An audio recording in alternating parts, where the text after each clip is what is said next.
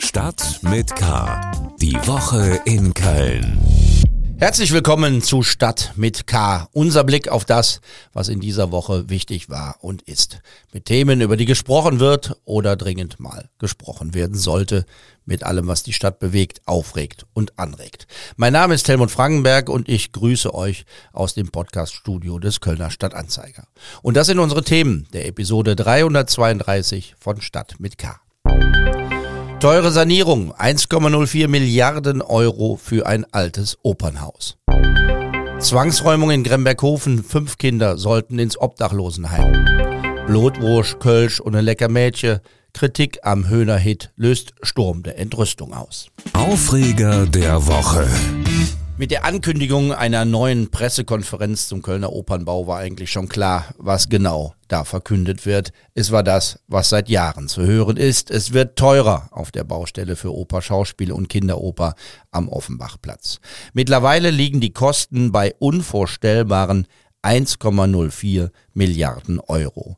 Und man darf es ruhig immer wieder mal sagen, dafür bekommt Köln kein neues Gebäude, keine neue Oper, es wird nur altes saniert.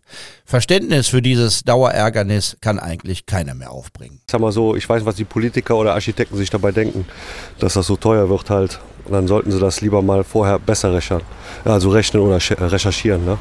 was das kostet. Firmenmäßig Kosten steigen ja auch bei den Firmen, dass es teurer wird, ist ganz klar, aber man muss trotzdem dann gucken. Ne? Ich finde es gut, dass so viel Geld für Kultur ausgegeben wird, aber ich finde das, das nicht so einseitig. Also gerade die Oper ist ja ein Bereich von Kultur. Es gibt viele Kulturbereiche und ich finde, gut viel Geld auszugeben für Kultur, aber man sollte es besser aufteilen auf die verschiedenen Bereiche. Eigentlich am Anfang, als schon diese Kostenexplosion bekannt war, hätte man da schon die Reißleine ziehen müssen. Daher wird das auch so ein Millionengrab oder Milliardengrab wie die Elbphilharmonie. Also ich sehe da schon Parallelen. Aber ich finde es nicht gut. Man hätte schon weitaus vorher entweder abreißen oder halt alles ähm, canceln sollen. Aber eine Milliarde ist definitiv viel zu viel für eine Oper und ich glaube auch nicht, dass das jetzt zeitnah auch wieder ähm, diese Kosten eingespielt werden können, wenn das nicht über 50 Jahre dauert. Ich ärgere mich überhaupt nicht, dass viel Geld für Kultur ausgegeben wird, ob es nicht doch auch an anderer Stelle besser ausgegeben werden könnte als an dieser, also in so ein Großprojekt, das ist eine ganz andere Frage. Es gibt schließlich in Köln eine sehr lebendige Kulturszene, die sehr gefördert werden müsste, auch jenseits von städtischen Bauten.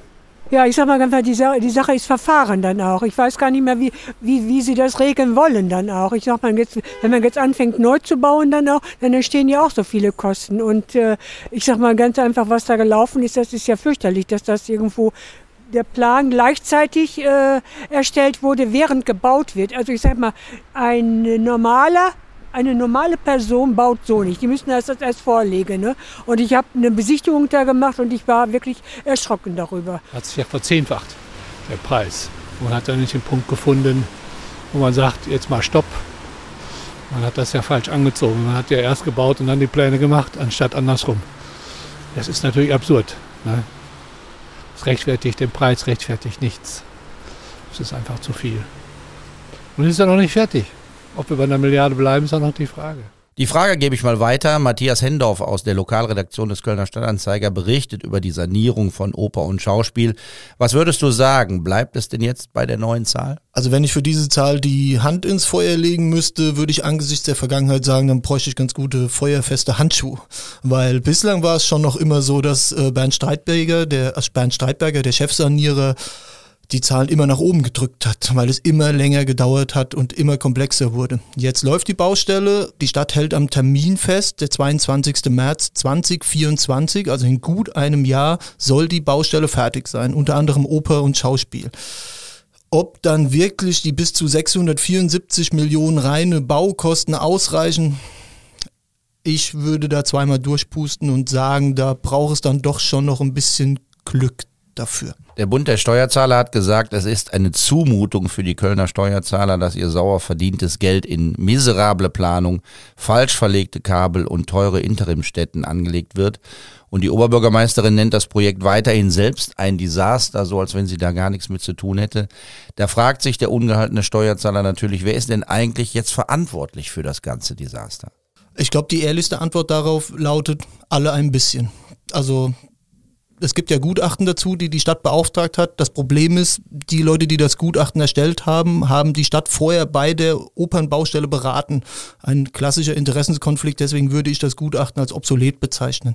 Die Stadt hat deshalb auch nichts aus dieser Baustelle gelernt, ist meine Meinung. Ähm, ob die Baufirmen da mit dran schuld sind, ich würde sagen, vermutlich ja. Das klärt am Ende auch ein Gerichtsprozess, den würde ich jetzt ungern vorgreifen.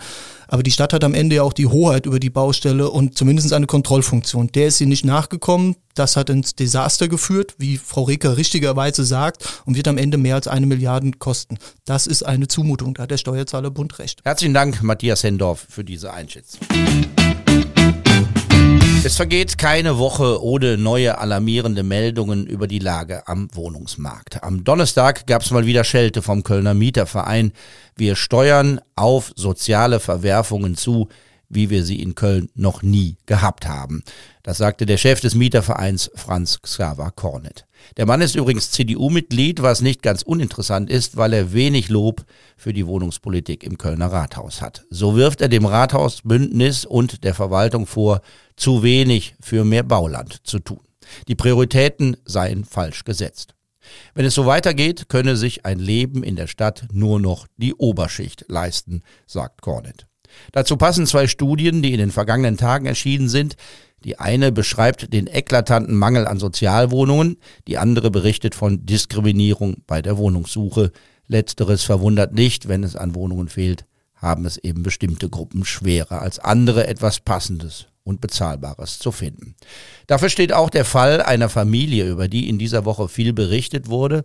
Eine alleinerziehende Mutter mit fünf Kindern musste raus aus ihrer Wohnung in Gremberghofen. Bewohner hatte ihr gekündigt, die Zwangsräumung konnte nicht abgewendet werden. Zunächst sollten fünf Kinder in einem Obdachlosenheim untergebracht werden. Jetzt wohnen sie in einem Hotel, aber immer noch weit weg von ihrer Schule und der Kindertagesstätte.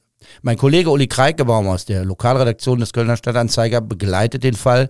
Uli, du hast ihn in einem Kommentar als beschämendes Beispiel beschrieben. Warum? Ja, die Besonderheit an dem Fall der Familie W. ist ja, dass es einen Eilbeschluss gab des äh, Verwaltungsgerichts, wo das Verwaltungsgericht festgestellt hat, dass die Stadt sich nicht hinreichend darum bemüht hat, der Familie einen neuen Wohnraum zur Verfügung zu stellen. Und es endete damit, dass die Familie dann in ein Obdachlosenhotel in Ehrenfeld ziehen sollte. Ähm, und die Familie lebte mit fünf Kindern in Gremberghofen. Und es liegt auf der Hand, dass das ähm, nicht angemessen ist und insofern beschämt. Es gibt viel Kritik an der Stadtverwaltung, nachdem die Familie nun ausziehen musste. Was hätte denn anders laufen können? Kann die Stadt so eine Zwangsräumung überhaupt verhindern? Das im Einzelfall zu beurteilen, ist schwierig. Ähm, sicherlich hätte die Stadt aber ähm, früher intervenieren können, und zwar auf verschiedenen Ebenen. Es handelt sich bei der beschriebenen Familie sicherlich um eine Familie, die ähm, Schwierigkeiten hat in verschiedenen Bereichen. Und ähm, von diesen Schwierigkeiten wusste das Jugendamt, von diesen Schwierigkeiten wusste das Sozialamt. Mit äh, den Ämtern gab es auch Kommunikation, die aber irgendwann zu, zum Erliegen gekommen ist. Und es ist sicherlich, kann es eine Verantwortung der Stadt sein, es ist eine Verantwortung der Stadt, dass diese Kommunikation nicht zum Erliegen kommt, sondern dass dort genau geschaut wird, wie können wir Probleme lösen, um diese Eskalation, zu der es am Ende jetzt gekommen äh, ist, zu verhindern. Wer die Berichterstattung im Kölner Stadtanzeiger und bei KSDA verfolgt hat, wird sich vielleicht darüber wundern, dass wir in den ersten Artikeln den Namen der Familie genannt haben und das nun nicht mehr tun. Was ist dafür der Grund? Der Grund ist der, dass die Stadt Köln in einer Pressemitteilung ähm, geschrieben hat, dass es Polizeieinsätze bei der Familie gegeben habe. Was im Übrigen auch stimmt, das hat die ähm, Polizei uns bestätigt. Ähm, da sind aber persönliche Bereiche der Familie betroffen, äh, die uns ganz klar anzeigen, dass wir die Familie schützen müssen. Am Anfang ging für uns die Geschichte darum, dass eine Familie zwangsgeräumt äh, wurde mit fünf Kindern und dringend neuen Wohnraum benötigte. Ähm, die Menschen, die sich ähm, um die Familie gekümmert haben. Die sozialistische Selbsthilfe Mülheim hat den Namen der äh, Familie auch seinerzeit veröffentlicht ähm, und die Familie selbst hatte auch keine Probleme mit der Nennung ihres Namens. Aber da dann persönliche Bereiche, Polizeieinsätze betroffen waren, haben wir uns entschieden, fortan den Namen wegzulassen. Wie geht es für die Familie weiter? Gibt es Hoffnung? Im Moment ist die Familie in einem äh, Hotel äh, in der Altstadt untergebracht. Ähm, aufgrund der Berichterstattung vom Kölner Stadtanzeiger gab es ein Wohnungsangebot äh, einer Wohnungsbaugesellschaft, die ihr Angebot aber zurückgezogen hat, nachdem sie von diesen Polizeieinsätzen erfuhr. Insofern ähm, ist die Zukunft der Familie leider komplett offen. Herzlichen Dank, Uli Kreikebaum, über eine alleinerziehende Mutter und fünf Kinder, die aus ihrer Wohnung mussten. Meine Kollegin Kerstin Meyer hat in dieser Woche einen sehr schönen Text, wie ich finde, im Kulturteil des Kölner Stadtanzeiger geschrieben. Was mache ich eigentlich, wenn ich in all den aufgeregten Debatten zu allen möglichen Themen nicht gleich mit auf irgendeinem Baum sitzen will? Wenn ich ein bisschen abwägen will, mich irgendwo dazwischen sehe, warum muss immer alles gleich so radikal polarisiert werden und in gegenseitigen Beschimpfungen enden? Ein Thema der Woche ist dafür ein schönes Beispiel. Blutwurst, Kölsch und ein lecker Mädchen. So viel ist eigentlich gar nicht passiert. Ein Hotel hat den Hit der Höhner zum Motto für seine Hotelbar gemacht und eine einzelne Frau aus der Nachbarschaft hat sich darüber beschwert. Eigentlich ist beides nicht groß der Rede wert, bestenfalls ist beides ein bisschen peinlich. Aber trotzdem sind die Massen auf dem Baum. Man beschimpft die Frau, die sich beschwert hat, im Netz auf eine Weise, die so gar nicht zu den vielbesungenen Eigenschaften der Kölschen passt. Fast jeder Büttenredner im Karneval hat das Thema in seine Rede eingebaut und bekommt großen Applaus dafür. Ein kleines kölsches Karnevalslied wird zum Protestsong gegen Bevormundung und zu viel Political Correctness. Dabei lohnt es sich eigentlich doch, das ein oder andere Mal abzuwägen, bevor man gleich im Sturm der Entrüsteten die Segel hisst. Ein Kommentar zum Thema von meinem Kollegen Christian Blutwurst, Girls und eine lecker Mädchen. Ich muss gestehen, dass ich diese Textzeile schon als Kind irgendwie problematisch fand. Denn Blutwurst, Kölsch und eine lecker Mädchen ist quasi das Kölsche Wein, Weib und Gesang. Oder etwas zugespitzter formuliert, das Kölsche Sex, Drugs und Rock'n'Roll. Was stimmt also mit der Textzeile der Höhner nicht?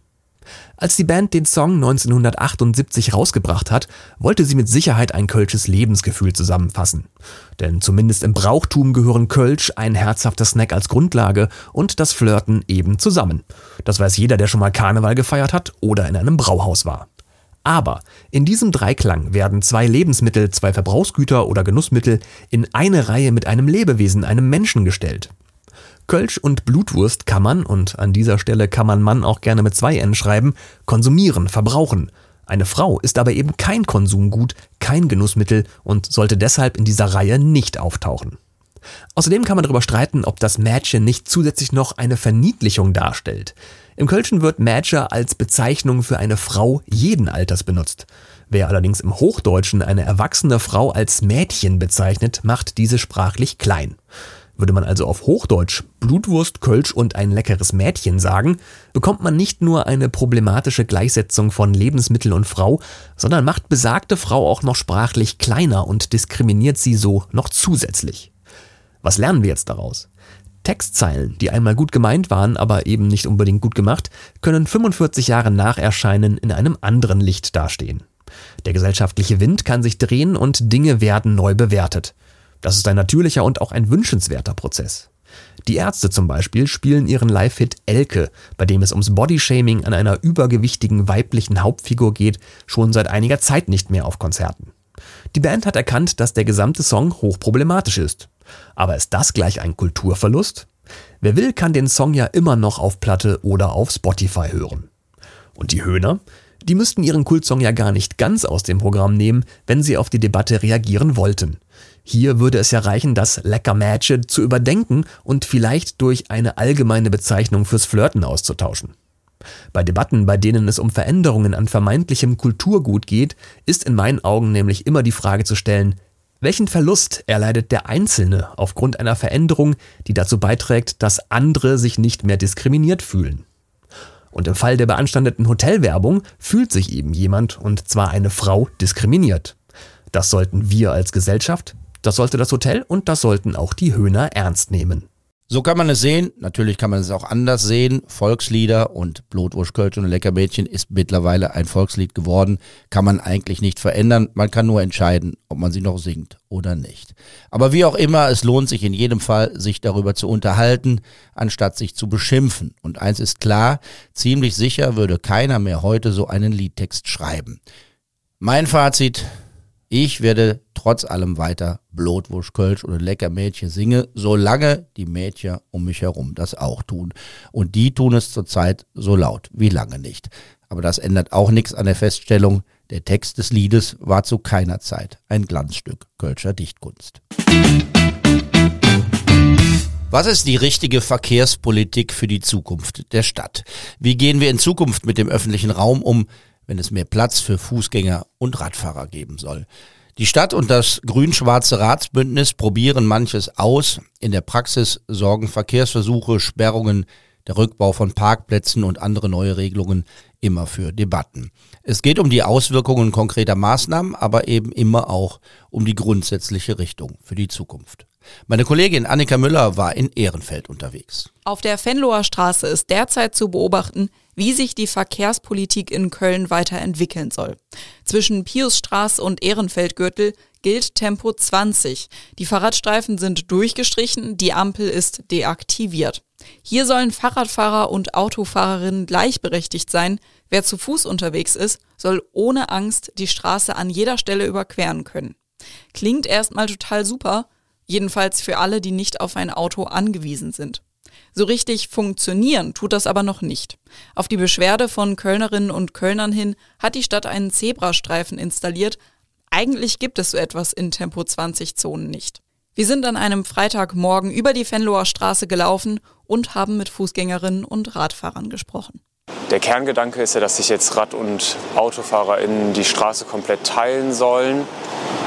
Im Moment nehme ich so wahr, dass die RadfahrerInnen immer noch an den Rändern fahren und es dazu zu Überholmanövern durch Autos kommt. Also keiner fährt nur 20, deswegen ist eher ein bisschen schwieriger geworden. Finde ich es auch unglücklich, dass auch momentan noch nicht der Einbahnstraßenverkehr da ist. Wenn das gleichzeitig passiert wäre, fände ich es gut. Aber da es jetzt noch in beide Richtungen ist, ist es einfach zu viel Verkehr für zu wenig Platz. Also für mich persönlich äh, finde ich das an sich eine Verbesserung, weil davor war es eine Katastrophe, ganz klar. Ähm, jetzt ist es einfach so, äh, Sie haben ja meinen Sohn gesehen, der ist jetzt äh, sechseinhalb. Wir haben ihn ähm, ja eigentlich dazu erzogen, äh, dass er selbstständig seinen Schulweg gehen kann. Und ähm, das ist natürlich jetzt viel schwieriger, also für die Kinder selbstständig irgendwie zu ihrem Ziel zu kommen. Äh, die Fenloher Straße ist jetzt für die eigentlich ein Graben. Auch die Autofahrerinnen und Autofahrer sind nicht begeistert. Die Parkplatzsuche sei jetzt enorm schwer und die Lage mit den Fahrradfahrern unübersichtlich. In einem zweiten Schritt soll die Venloer Straße zur Einbahnstraße werden. Für die Fußgänger und Radfahrerinnen wird das hoffentlich die Situation verbessern. Mit dem Auto geht's dann in die eine Richtung wahrscheinlich auch entspannter, in die andere sind dafür dann Umwege notwendig. Was sonst wichtig war. Klimakleberprotest in Köln. Mittlerweile entwickelt sich die Stadt zu einem Hotspot für die umstrittene Protestform. Die Reaktionen sind höchst unterschiedlich. Das ist unangenehm, was Sie machen. Ja, unangenehm, aber das ist doch alles. Nee, nein, aber das macht man nicht. Das macht man nicht. So protestiert man nicht. Dass man Verkehr behindert und Menschen behindert. Ja, die damit nichts zu tun haben. Natürlich haben die was zu tun. Die nutzen Autos, stoßen CO2 aus. Lass mal nach Bonn gehen oder nach Berlin. Es gibt Zuspruch für den Protest, aber auch viel zornige Kritik, vor allem von denen, die dann im Stau stehen. In dieser Woche war gleich zweimal der Berufsverkehr auf der Aachener Straße betroffen. Was gab es noch in dieser Woche? Wegen des hohen Rheinpegels mussten die Campingplätze geräumt werden. Die Kölner Messe macht einen Millionenverlust. Die Sparkasse Köln-Bonn kündigt 38.000 Kunden und Kundinnen, die der Erhöhung der Gebühren nicht zugestimmt haben.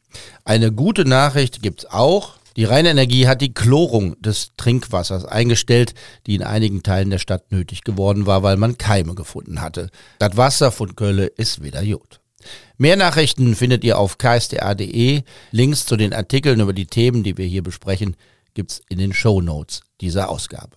Das wird nächste Woche wichtig. Für Eltern von Viertklässlern und natürlich auch für die Viertklässler selbst gibt es in diesen nächsten Tagen und Wochen nur ein Thema. Wie finden wir eine weiterführende Schule? Alle, die es schon mal mitgemacht haben, wissen, was das für eine Familie bedeutet. Weil es in der Stadt einen eklatanten Schulplatzmangel gibt, müssen vor allem die, die auf eine Gesamtschule wollen, zittern. Auch bei Gymnasien und Realschulen ist es eng, aber da wird bislang zumindest der Schulformwunsch garantiert. Die Stadt sagt, dass in diesem Jahr alles besser wird. Das könnte für die Verwaltung des Mangels gelten. Am Mangel selbst hat sich wenig geändert. Erster Akt des Dramas. Es beginnt der Anmeldezeitraum für die Kölner Gesamtschulen. Auf etwas weniger Drama hoffen wir für den 1. FC Köln in der Bundesliga. Die Bundesliga Fußballfreie Zeit ist endlich vorbei. Die nächsten Spiele haben für den 1. FC Köln durchaus eine besondere Bedeutung, weil es eben nicht nur um Fußball geht, denn bekanntermaßen ist der FC ja auch ein Karnevalsverein. Und Trainer Steffen Baumgart hat eine Einladung, auf einem Wagen im Rosenmontagszug mitzufahren. Aber wenn seine Mannschaft in den nächsten Spielen nicht genug Punkte holen sollte, könnte die Zugteilnahme wackeln. Ich hoffe, dass ich in diesen fünf Spieltagen jetzt nicht in die Situation komme, äh vielleicht nicht auf den Wagen zu kommen, aber ich freue mich drauf und bin gespannt, wie es wirklich ist. Und ich werde auch als Trainer alles dafür tun, so viele Punkte zu haben, dass ich wirklich auf den Wagen komme. Steffen Baumgart gilt als ein Mann, den nicht viel überraschen kann, aber was den Karneval in Köln angeht, gab es doch auch für ihn noch einiges zu entdecken. Also das, was mich überrascht ist, und das haben wir jetzt, wie gesagt, wir waren jetzt ein, zwei Mal bei einer Anprobe und, und ich war da mal wirklich in einem Laden, der sich um Karnevalskostüme dann auch kümmert und auch bemüht und auch Leute anzieht dann merkt man erstmal, wie, wie diese Leidenschaft für den Karneval in Köln ist. Also nochmal, man hört viel, das ist wie wenn mir jemand sagt, du weißt doch, wenn du nach Köln gehst, da ist immer viel los. Ja, sage ich als letztes. Erlebst du aber erst, wenn du es wirklich erlebst und dabei bist. Und das gleiche ist jetzt mit dem Karneval. Ähm, ich glaube, wenn man das das erste Mal mitmacht, dann ist man dann wirklich auch automatisch überrascht, weil man das in der Dimension, in der Größe sich einfach nicht vorstellen kann. Bis Rosenmontag ist kein leichtes Pensum zu absolvieren. Nach dem Spiel gegen Bremen geht's in München weiter. Dann stehen Schalke, Leipzig und Frankfurt auf dem Spielplan des FC. Eine Gefahr, dass die Lust aufs Karneval feiern schwinden könnte, sieht der Trainer nicht. Also ich glaube, der FC feiert immer. Also entweder also gefeiert wird auf jeden Fall. Wir hoffen natürlich mit einem beruhigenden oder mit beruhigenden Punkten, die wir dann geholt haben.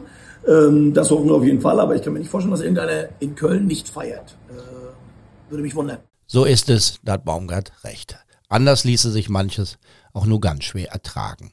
Über einiges davon haben wir heute bei Stadt mit K gesprochen. Nächsten Freitag sind wir wieder da.